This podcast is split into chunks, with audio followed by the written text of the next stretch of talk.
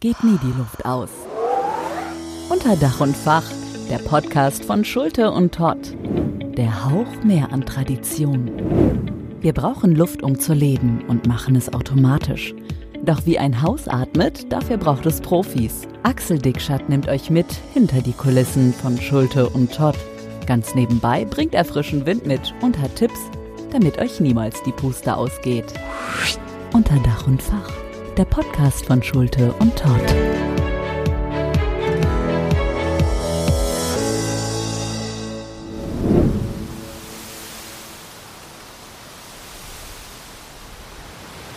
Hallo und herzlich willkommen bei Unter Dach und Fach, dem Podcast von Schulte und Todd Dachhauben und Dachdurchführungen.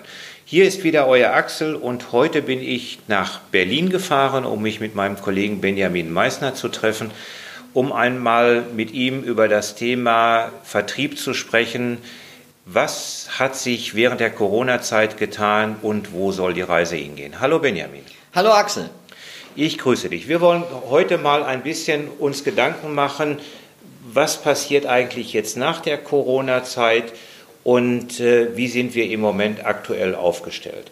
Bevor wir ins Gespräch kommen, würde ich den Zuhörern aber gerne einmal sagen wollen, wie wir bei Schulte und Todd überhaupt vertreiben. Wir sprechen bei uns in der Branche immer vom sogenannten dreistufigen Vertriebsweg. Betriebswirtschaftlich wird der dreistufige Vertriebsweg anders definiert, als wir es tun.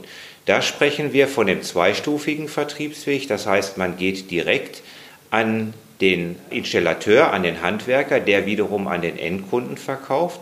Der dreistufige hat den Großhandel noch dazwischen und der vierstufige hat neben dem Fachgroßhandel noch den Baustoffhandel dazwischen. Also dann haben wir den Fachgroßhandel, Baustoffhandel, den Handwerker und dann schlichtweg den Endkunden. Wenn wir bei uns in der Branche vom sogenannten dreistufigen Vertriebsweg sprechen, dann sprechen wir immer davon, dass wir den Architekten, Schrägstrich den Planer, auf der einen Seite, auf der anderen Seite den Handwerker, den Installateur beraten und informieren. Wir verkaufen aber über den Fachgroßhandel. Das ist eben das, was auch Schulte und Todd von Anbeginn an äh, so den, diesen Vertriebsweg gegangen ist. Auf der einen Seite, auf der anderen Seite stellt sich natürlich auch die Frage, mit was für Mitteln arbeiten wir. Wir gehen bei uns in der Branche über, bei uns im Unternehmen über den, die Handelsvertreter. Und dass wir uns für Handelsvertreter entschieden haben, das hat also nun nichts mit Armut zu tun, sondern das ist eine strategische Entscheidung gewesen, weil wenn man mit Dachhauben und Dachdurchführungen unterwegs ist, dann kann man sicherlich sehr gut den Handwerker und auch den Fachgroßhandel ansprechen, aber es ist schwierig, mit solchen Produkten zum Fachplaner zu gehen. Weil für den Fachplaner ist dieses Produkt ein reines Funktionalprodukt. Das erfüllt schlichtweg eine Funktion. Und dafür ist der Fachplaner viel zu sehr in der Tiefe, als dass man sich da jedes Mal neu über eine Dachhaube unterhalten kann. Das Thema kennt er. Wenn ich aber jetzt Handelsvertreter habe, die also ein bestimmtes Portfolio haben, beispielsweise Lüftungs- oder Klimaanlagen, die mit dem Fachplaner Berechnungen durchführen, Auslegungen durchführen, dann kommt man über diesen Weg natürlich auch sehr gut zum Thema Dachhauben. Die gehören dann schlichtweg dazu. Das heißt, hier entwickeln sich wesentlich bessere Synergien, als wenn ich dann alleine dahin gehe. Deshalb hat sich Schulte und Todd von Anbeginn an für den Weg der Handelsvertreter entschieden. Schulte und Todd ist heute europaweit in Dänemark, Luxemburg, Österreich und Polen äh, vertreten und in Deutschland haben wir zehn Vertretungen mit insgesamt 25 Handelsvertretern, die für uns Tag für Tag unterwegs sind. Heute bin ich, wie gesagt, nach Berlin gefahren, treffe mich hier mit Benjamin Meissner. Benjamin Meissner ist gebürtiger Berliner. Er hat eine kaufmännische Ausbildung, kommt vom Fachgroßhandel und hat dort alle Wege oder alle Karrierestufen letztendlich schon durch, vom Sachbearbeiter bis zum Management auf der einen Seite und von der fachlichen Ausrichtung vom Vertrieb bis zum Einkauf. Benjamin ist Mitglied im Branchenausschuss Bau- und Immobilienwirtschaft. Er arbeitet mit im Arbeitskreis Bauleitplanung der IAK zu Berlin und er ist Hauptstadtkorrespondent der CCI-Zeitung. Also Benjamin ist auf der einen Seite fachlich sehr, sehr versiert, auf der anderen Seite ist er im sozialen und karikativen, aber auch im sportlichen Bereich in Berlin sehr, sehr aktiv. Das heißt, er kennt also nicht nur die Branche, er weiß nicht nur, wie Luft funktioniert, sondern er hat eben auch ganz tiefe Einblicke in die Stadt, in die Stadtplanung und was sich so eben in der Stadt so tut. Benjamin, du hast dich im Jahr 2017 selbstständig gemacht. Frage, warum? Dir ging es doch gut im Handel, du warst sehr erfolgreich gewesen. Ja, Axel, das ist eine gute Frage. Weißt du, mich hat an der Selbstständigkeit von Anfang an gereizt, dass ich mehrere Dinge gleichzeitig tun kann. Bist du angestellt bei einem Arbeitgeber, beansprucht er berechtigterweise seine ganze Zeit und Kraft für sich. Im Rahmen der Selbstständigkeit hast du die Möglichkeit, verschiedene Produkte und Fachgebiete zu kombinieren. Und so kann ich zum Beispiel neben meinem beruflichen Engagement als Vertreter mich auch noch als Journalist betätigen und bin sogar auch noch als Dozent aktiv. Und das ist eine Möglichkeit, die dir nur die Selbstständigkeit bietet. Ja, das ist natürlich eine persönliche Entscheidung, die du hier getroffen hast. Was für Vertretungen neben Schulte und Todt hast du jetzt aktuell? Mein hauptsächliches Produktgebiet ist die Lüftungstechnik. Neben Schulte und Todt Dachraum und Dachdurchführungen vertrete ich unter anderem noch einen Hersteller für Türluftschleier, habe Abluftventilatoren und Entrauchungsventilatoren eines deutschen Herstellers mit im Portfolio. Äh, bin gerade dabei, eine Vertretung für KWL-Geräte mit aufzunehmen. Versuche also das gesamte Portfolio rund um die Lüftungshaube sozusagen mit abzubilden.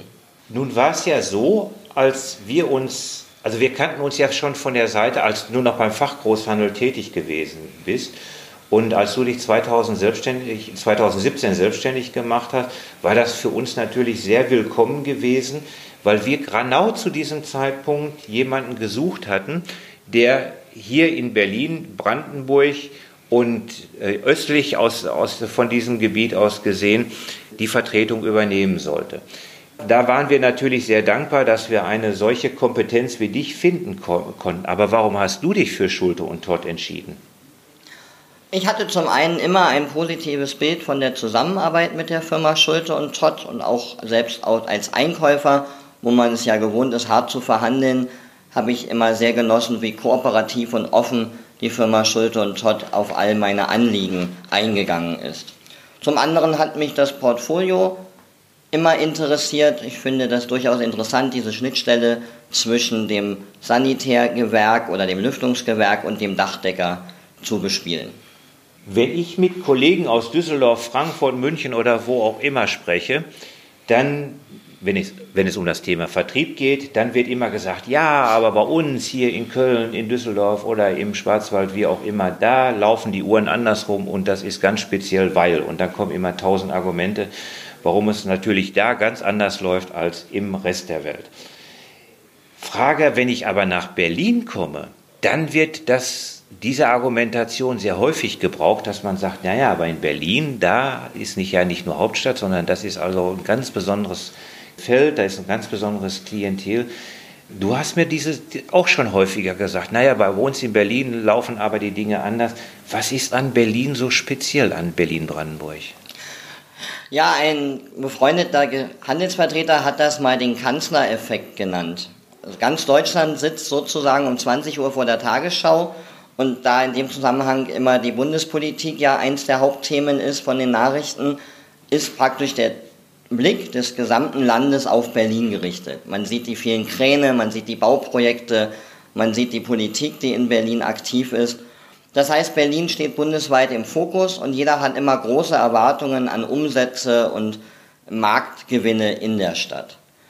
Die Besonderheit in Berlin ist halt, dass auch jeder hier ist. Das heißt, jeder Hersteller, der etwas auf sich hält, hat einen Mann vor Ort. Eine Stadt mit fast vier Millionen Einwohnern bietet ein großes Umsatzpotenzial. Und so bauen auch viele Firmen außerhalb der Stadt in Berlin.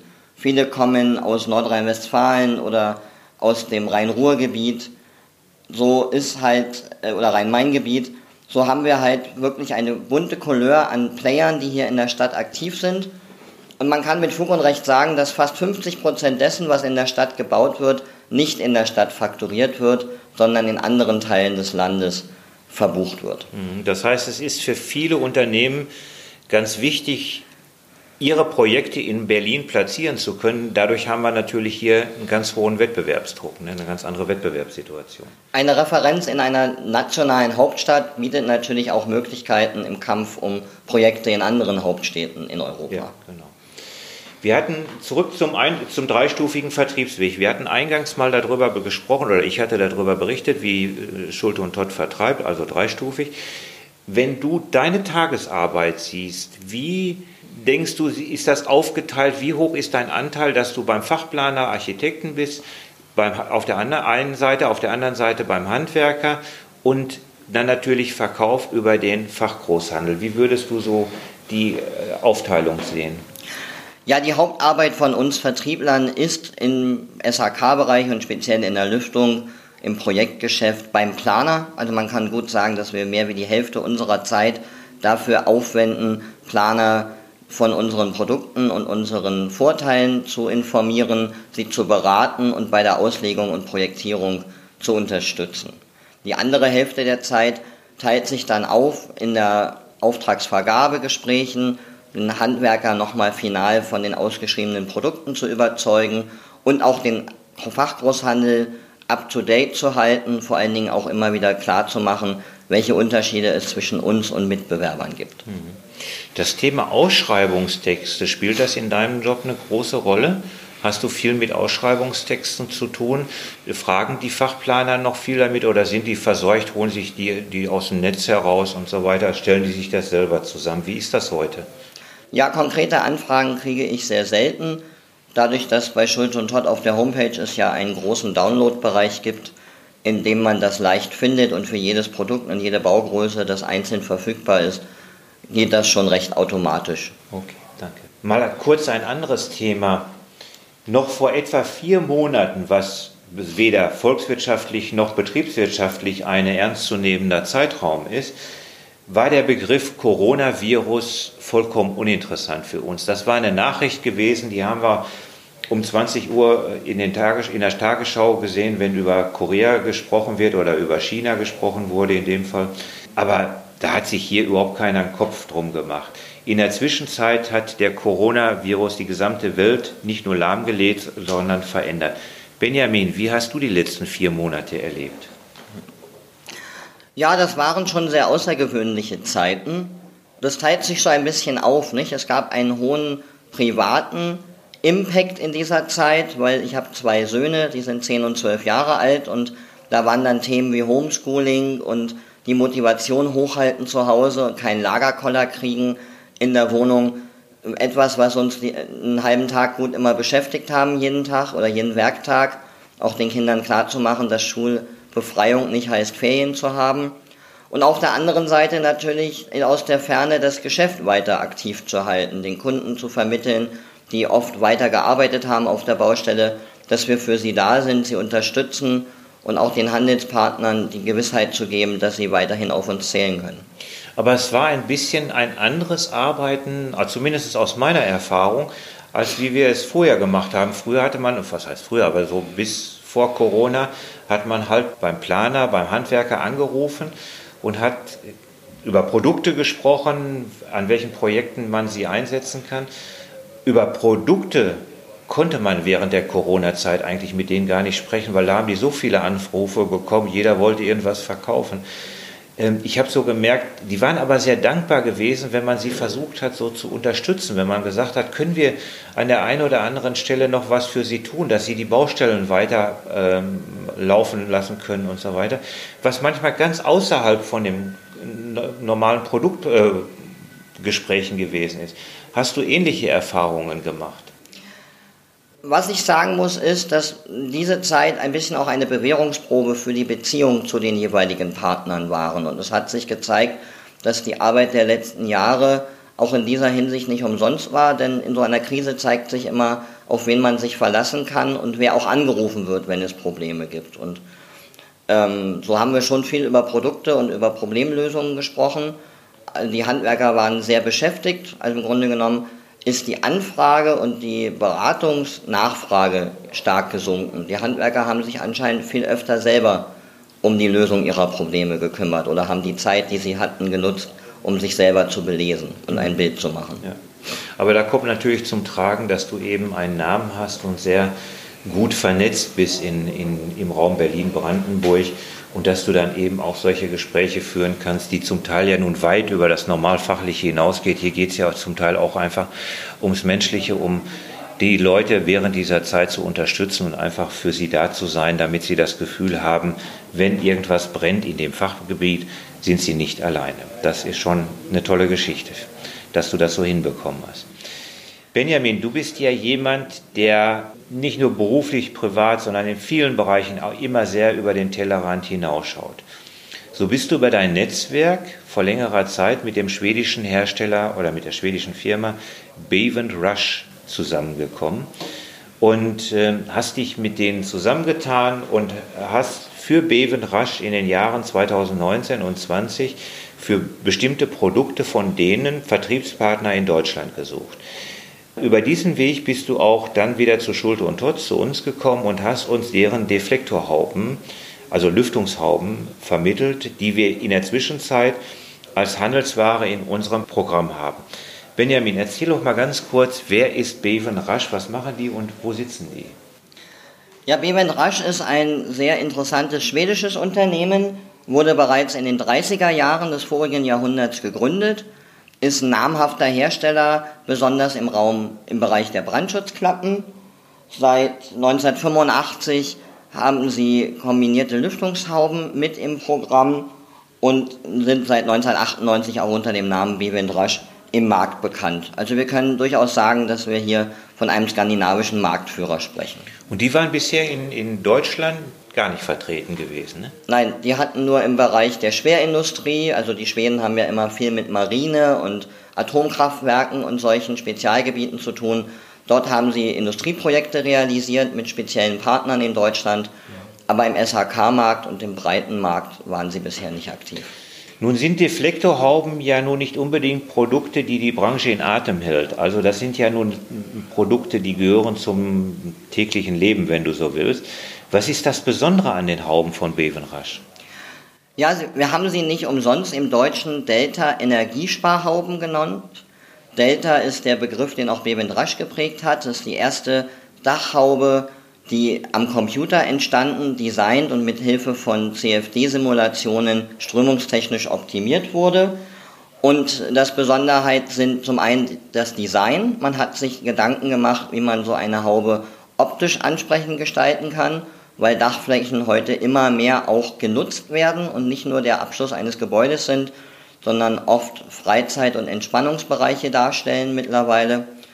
Und man hat sich gleichzeitig auch Gedanken darum gemacht, wie man den Luftvolumenstrom strömungstechnisch optimieren kann, die Druckverluste reduzieren kann, um letztendlich über die niedrigere Ventilatorleistung im Gebäude Energie einzusparen. Mhm. Nun gibt es ja bei Beven Rasch ein Produkt, welches wir auch bei uns jetzt in der Zwischenzeit bei Schulte und Todd im Programm haben. Das ist die sogenannte Delta KH Kombihaube. KH in dem Fall Kombihaube äh, aufgenommen haben. Das ist also eine Dachhaube, die es so auf dem deutschen Markt bisher überhaupt noch nicht gegeben hat. Und diese Haube ist natürlich der absolute Knaller. Als wir die zum ersten Mal jetzt auf der Dach und Holz in Stuttgart Anfang des Jahres, als wir noch zur Messe gehen durften, vorgestellt haben, war da natürlich mächtig was los gewesen. Und das ist schon etwas ganz Besonderes. Erzähl mal kurz etwas, was macht diese Dachhaube, diese Kombihaube aus? Was ist das Knopfhoff an der Geschichte? Ja, sie vereint zwei Funktionen unter einem Dach, kann man sagen. Wir haben einen rechteckigen Haubenkörper mit zwei quadratischen Sektionen wir haben eine Außenluft- und eine Fortluftsektion, die in einem Bauwerk kombiniert sind und dann auch mit einem Trennblech versehen, sozusagen mit durch eine Öffnung im Dach die Luftführung vornehmen können. Das ist zum einen optisch ein Gewinn, weil wir nicht mehr diese großen Formen haben wie eine Deflektorhaube, die das doppelte Bauchmaß vom Anschlussmaß haben, Wir haben auch nicht größere Ansaugbögen, wo dann Vögel drin nisten oder die dann vielleicht auch mit der Zeit irgendwann optisch nicht mehr so ansprechend aussehen, weil ähm, sie den Witterungsverhältnissen so ausgesetzt sind. Das heißt, man hat sich hier viele Gedanken gemacht, den Dachabschluss so ansprechend zu gestalten, dass er auch architektonisch wertvoll wird. Nun ist es ja so, diese Haube hat ja nicht nur ein wirklich außergewöhnliches und sehr stilvolles Design, was gerade jetzt so auf den Dächern, wo das Dach ja mittlerweile nicht mehr die Haut des Hauses, sondern technikzentrale Eventbereich geworden ist. Das hat sich ja komplett verändert. Ähm, hat ja nicht nur ein außergewöhnliches Design, es hat ja auch eine bestimmte Funktion. Wie du es gerade beschrieben hast, wir haben Zu- und Abluft in einem System. Nun gibt es hier einen kritischen Punkt, der immer wieder diskutiert wird. Wir haben ja laut DIN 13779 das Thema, dass wir einen Abstand haben von 2,50 Meter. Das heißt, zwischen Zu- und Abluft müssen wir 2,50 Meter Abstand haben. Zieht man nun die Diagonale bei dieser Haube, so kommen wir mit diesen Abständen 2,50 Meter hin. Aber wir haben keine zwei autonomen Systeme, sondern wir haben halt nur ein System. Frage, wenn du mit diesem Thema konfrontiert wirst, wie argumentierst du? Ja, wir haben genau aus diesem Grund im Auslegungsdiagramm der Fortluftsektion den Bereich der Wurfweite mit aufgenommen. Das heißt, wird die Haube im empfohlenen Betriebsbereich eingesetzt, der liegt so grob bei 45 Pascal Luftwiderstand, dann können wir garantieren, dass mindestens noch zwei Meter pro Sekunde in einer bestimmten Höhe über dieser Fortluftsektion zu spüren sind. Das sind dann, äh, je nach Haubengröße liegt dieser Wert zwischen 3 und 12 Metern oberhalb der Haube. Das heißt, wir können damit garantieren, dass wir die 2,50 Meter auch schon oberhalb der Haube als Differenz haben. Das Besondere an der Konstruktion der Haube ist auch, dass wir von unten ansaugen und ja nach oben wegblasen. Also allein daraus ergibt sich auch schon eine natürliche Differenz und normale Winde und andere Witterungsverhältnisse sorgen schnell für eine Durchmischung der Luft und lassen die Bedenken in Hinsicht eines Kurzschlusses eigentlich schnell verfliegen bei den Leuten, mit denen man darüber spricht. Hm, okay, also sowohl fachlich als auch eben von der Sache her siehst du da eben keine Bedenken, da, dass wir da ein Thema mit der 13779 bekommen. Ne? Ja. Benjamin, von allem, was man so ernsthaft jeden Tag tut, es gibt ja auch bestimmt so das eine oder andere Witzige. Und da sind ja nun die Berliner ganz weit vorne, wenn es um solche Themen geht. Hast du denn, du bist noch nicht sehr lange äh, selbstständig, aber du bist schon lange auf der, auf der Baustelle unterwegs und mit Fachplanern unterwegs. Gibt es mal irgendetwas, was du mal unseren Zuhörern erzählen kannst, was auch mal ganz witzig gewesen ist, ohne natürlich Ross und Reiter zu nennen, was dir mal so passiert ist? Na, wir beide hatten eine ganz witzige Anekdote. Wir haben in einem, in einem Wohnungsbauprojekt gemeinsam es geschafft, äh, einen Wettbewerber im Bereich unserer Sammelkästen zu ersetzen bei den fortschreitenden Bauprojekten. Auch eines der Produkte aus dem Hause Schulte und Todd, mit denen ich gerne über meine Kunden spreche. Und wir hatten einen Baustellentermin, das hattest du nicht mehr ganz so auf dem Schirm, glaube ich. Du bist also im guten Zwirn und mit guten Schuhen angetanzt und wir sind beide außen übers Dachgerüst aufs Dach geklettert. Bei mir hat sich dann leider beim Ausfallschritt aufs Dach die Hose verabschiedet und deine guten Schuhe sahen hinterher ein bisschen mehr aus wie schon länger im Gebrauch befindliche Schuhe und ja, der Bauleiter hat da sich sehr drüber amüsiert und schmunzelt heute noch, wenn er mich sieht. Ja. Also ich kann mich natürlich noch sehr, sehr gut daran erinnern. Es ist manchmal irre, was einem so passiert, wenn man so unterwegs ist. Ich wusste um den Termin, bin aber mit dem Zug angereist und dann kann jetzt im Zug kannst du ja nicht deinen Kleiderschrank mitnehmen und ich habe da irgend, das habe ich überhaupt gar nicht mehr auf dem Schirm gehabt, dass wir dann tatsächlich aufs Dach gehen. Ich hatte dann gedacht, naja, wir fahren dann halt auf die Baustelle und sind dann in der Baubude und unterhalten uns da. Aber dann ist das eben passiert, dass ich mit meinen ganz normalen ja, wie es so schön heißt, Business-Schuhen, Straßenschuhen dann auf die Baustelle gekommen ist. Und wir haben Glück gehabt, dass wir da keinen Ärger bekommen haben. Also hätte das einer gesehen, dass wir hätte richtig ein Problem bekommen. Das machen wir auch heute nicht mehr. Das sagen wir ganz eindeutig. Das war eine absolute Ausnahme. Du bist auf alle Fälle der einzige Dachdecker gewesen, der im Nadelstreifenanzug schon mal Dachraum auf dem Dach begutachtet hat. Das ist wohl wahr. Benjamin, das hat Spaß gemacht. Vielen Dank für das sehr informative und vor allen Dingen sehr offene Gespräch. Es ist wirklich immer wieder eine Freude, mit dir zusammen zu arbeiten, zu telefonieren und vor allen Dingen auch mit dir sich zu treffen. Nun sind wir im Moment alle keine Hellseher und wir können alle nicht in die Glaskugel gucken. Und wir haben natürlich jetzt eine Zeit, die ausgesprochen schwierig ist. Keiner wagt im Moment irgendeine Prognose in Richtung Zukunft, weil wir mit so vielen Ungewissheiten zu tun haben.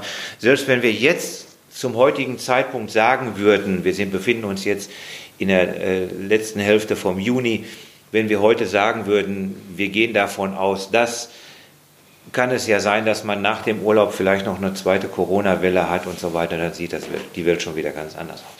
Also ganz unter Vorbehalt aller dieser äh, Eckpunkte, die alle noch auf uns zukommen können. Wie sieht so deine persönliche Planung bis Ende des Jahres, bis Weihnachten aus?